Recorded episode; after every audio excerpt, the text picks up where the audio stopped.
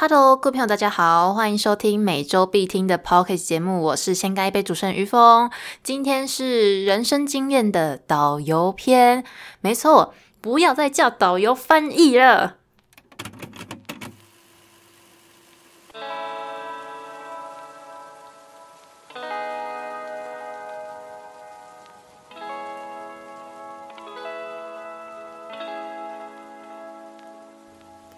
我刚刚没有很怒哈，就是小怒而已，对，小怒而已。今天呢，就是来跟大家分享，就是导游的小故事啊。那这集呢，其实我是看到呃韩国一金针菇，就是一个 YouTube 的影片，然后金针菇呢就分享到他在做口译的时候的一些状况，这样子。他在做口译的时候呢，就是会遇到客人，可能就是会问他说：“哎，什么台湾有什么好吃的啊？台湾什么好喝啊？”然后他就要介绍一些珍珠奶茶的店给他，这样子。就是他明明是在做翻译，可是却要做导游做的事情哈。我看到这个也是非常有感呐，就想说，OK，可以做一集给大家分享，这样子。就是我们明明是导游，但却要做翻译做的事情，对，刚好跟金针菇颠倒了。但我相信这应该是所有。不管你会英文还是日文还是呃各种语言的人，应该都会遇到的一些状况吧。就是你会那个语言之后呢，大家就会莫名其妙的叫你开始翻译。对，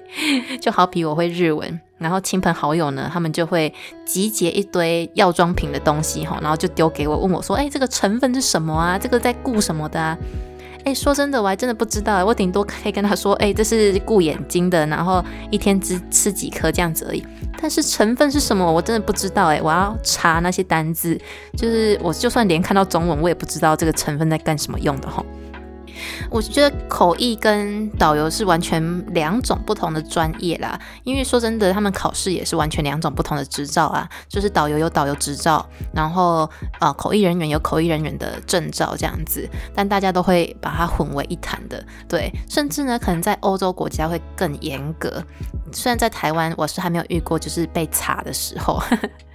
但说真的，在欧洲国家呢，就是只要。你只要就是要通过那个导游证，你才可以在景点内导览哦。如果你只是一个随便会讲英文或者随便会讲日文的人，这样子来导览是不行的，就是会被取缔的。对，所以说，嗯，这真的是两个不同的专业哈。那我甚至觉得口译人员更困难。我自己在大学时候是有上过口译课的，然后我上完之后呢，就觉得说，哎，口译这条路不是我该走的路。真的太困难了，我光要从中文，就是中文的 A，好一个 A，然后我要把它的中文呢转述给 B 听，这样子而已。我这样子都有困难了，更何况是讲日文。对，不然你们回家试试看好了，你们回家试试看，把呃台语翻作成中文这样子，就是你的家人讲一句台语，你就在旁边讲一句中文这样子做翻译，超级难，跟你说，真的超级难。导游呢就很常遇到，呃，有人叫我们去翻译。对，通常呢都是在学校的时候，就我们不是要带呃学生们去学校交流嘛？通常日本学生们他们来台湾玩的时候呢，会有一天在台湾的高中做交流，他们会跟台湾的高中生就是有一些互动这样子，然后我们导游就要带过去。那带过去呢，通常在校长致辞，要不然就是老师致辞的时候呢。导游就被 Q 过去了，对，就是会被 Q 过去翻译。有些学校可能会省预算，所以他们就不会请翻译人员，然后就会叫会日文的导游上来翻译。但说真的，真的，呃，导游们不是很喜欢这样子的，因为第一，哎，这样子要付我们薪水吧，要翻译费用啊，没错，社会就是这么现实哈，什么都要钱。但真的，真的专业不一样，对，就是我自己在大学上那个口译课，就好比说你今天要去一个啊车展好了，你要去车展翻译，你对车子真的是完全一窍不通的人，然后你只是会语言，然后你却要去车展翻译，这时候不可能就是直接叫你翻译啊，通常我们都会在事前呢就收到一批资料，就是甚至呢可能会有。呃，演讲者他的整个完整的稿哈，这样我们才会知道他到底会说什么，我们可以翻什么这样子。那如果我们要稿的话呢，其实要做功课蛮多的，就是你要不断的去查那个领域的一些单字这样子。但是学校们呢，他不会给我们就是事前的资料。对，有些会啊，有些会给，就是校长致辞，可能会讲一些完整的稿这样子给我们。但我那时候上去的时候，我记得那次是没有搞的，所以我完全不知道校长会讲什么，我就是。直接灵机应变哦，就是他讲什么就讲什么这样子。但说真的还好，就是因为致辞都是属于比较打招呼的方式啊，就是可能就是问候一下各位日本同学啊，然后有机会再互相交流这种等等的话哈，这种就还好。但是很难的部分是呢，我没办法讲的很文雅，就是校长有那种校长的文雅的方式嘛，诶，但我翻起来就会特别好笑。这这就是我觉得口译很难的地方呢。就是口译很难的地方呢，是你要讲别人讲的话。那我对于要讲别人讲的话，我就是讲不太出来。我就是自己的个性真的是太强烈哈，所以就导致于可能在日本同学那边听到校长的致辞是非常好笑的。就是校长可能是一个很幽默的人这样之类的哈，但其实不是，是因为通通过我之后呢，校长的词才会变得那么幽默。嗯，他好像讲什么要和平相处啊，什么什么之类的，就是比较官方的话。但是呢，我真的一时想不到和平相处的，就是日文很文雅要怎么讲，我就叫他大家不要吵架这样子。好，就希望大家不要吵架，就变得呃歪掉了，对，少了一位哈。然后就是全场就开始没笑，对，就大家听我的字词就是特别好笑。所以说呢，不要为了省预算哈，就是可能你被。日本同学误认为是一个好笑的校长，奉劝各位学校们，如果要请导游做翻译，就要这个心理准备。那我自己大学的时候有上过口译课，然后我有上过笔译课。笔译课呢，就是纸本上的翻译。哦，我自己个人觉得是非常困难的啦。第一呢，因为口译的话，有一些口译有分很多种，有呃同步口译、逐步口译，还有随行口译嘛。那同步口译的话，顾名思义就是。你听到什么就是讲出来，是同步的，对，其实几乎同步啦。对我觉得这个很困难哈，要不然你们回家试试看，你们就是同步中文翻台语好了，就是你在啊听中文，然后你直接同步讲台语，真的超级困难的。我甚至要同步讲中文都有点困难哦。对，你们可以试试看，这应该是所有学语言的人应该也会学到的，就是我们这叫做跟读练习，就你听到什么呢，就把它念出来这样子。对，然后呃，逐步口译呢，就是呃，演讲者讲到一半呢，他会停一拍，就是会停下来，然后让翻译人员讲完之后呢，他才继续讲，这叫逐步口译。那通常在做口译的时候呢，其实都要做一堆笔记哈，因为你会很快就忘记前面那个人讲了什么话。对，所以通常就是要呃边听的时候边做笔记，然后我觉得同步比较困难。我目前呢。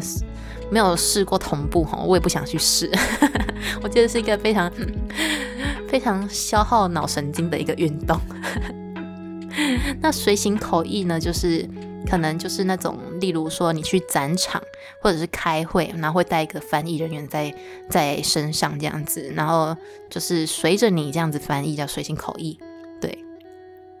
我自己个人是没有做过口译的工作啦。我自己的工作类型都属于那种，就是啊，有有有，我想到了，我之前在日本的时候有做过呃百货公司的翻译人员，但是我基本上那个，我觉得那个不算太专业的翻译，就是那个呢，嗯，就是一个也是用我自己的角色在做翻译这样子，就是例如呃中国客人问说，诶，这个是什么什么功用，然后我就要。就直接帮他翻嘛，我觉得我我可能就甚至我也不会帮他翻了，我就会直接问日本的店员说，哎，这个是什么功用？就是那个中国客人可能想要买这样子，我就直接跟他说这样，然后他就会跟我介绍说，哦，这个是什么什么之类的，然后呢，我再转化成我自己的话，然后跟中国客人讲。对我觉得口译很难的部分呢，就是你要原封不动的这样讲过去，真的很困难呐。我自己个人呢，都是会。在我的身上呢，先反刍过一遍之后呢，再交给另外一方。对，但是反刍的过程呢，就会掺杂很多我自己可能既有的一些讲法啊，或者是我既有的一些呃角色设定啊。对，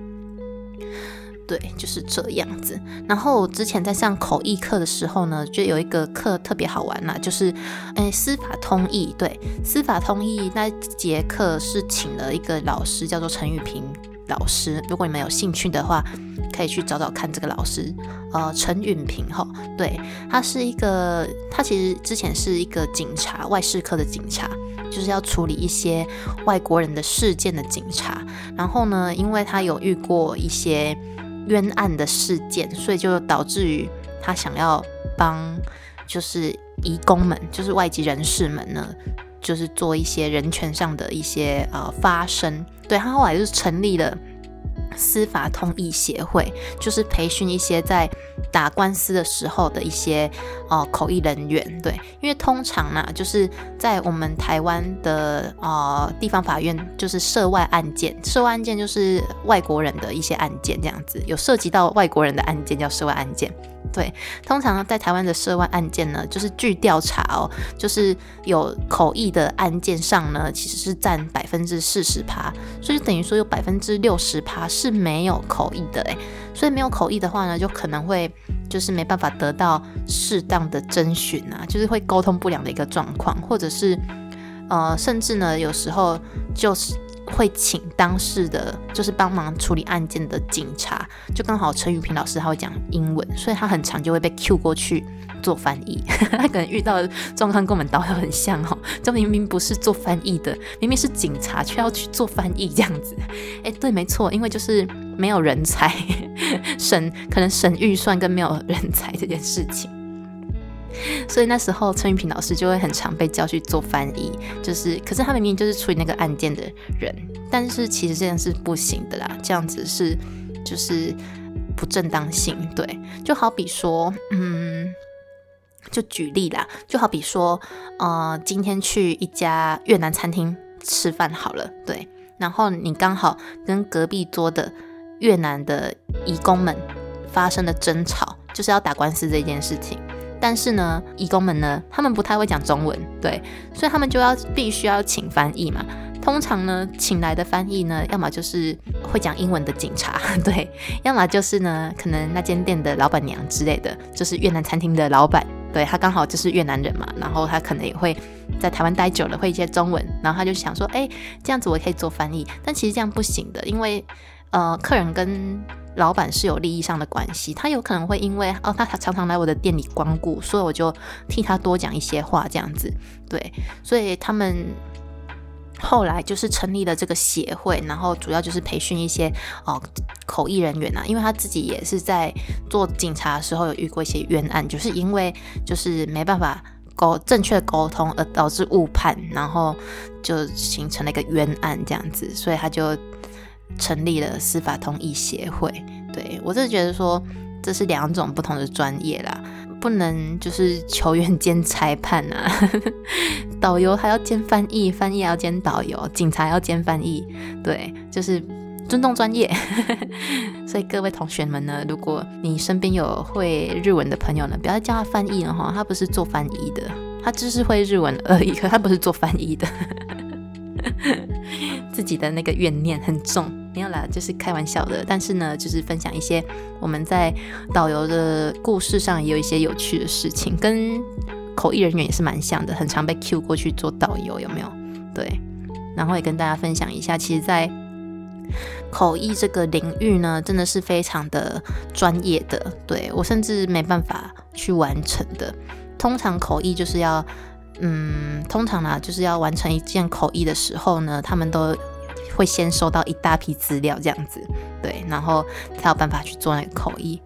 不然真的临时要叫你翻，真的翻不出来。如果我临时就是去哦建筑业好了，或者是建设公司，然后他开始跟我讲一些建筑相关的专有名词，叫我做翻译，哎，说真的，我用中文我还不知道那个是什么意思，对，就是如此的困难哈。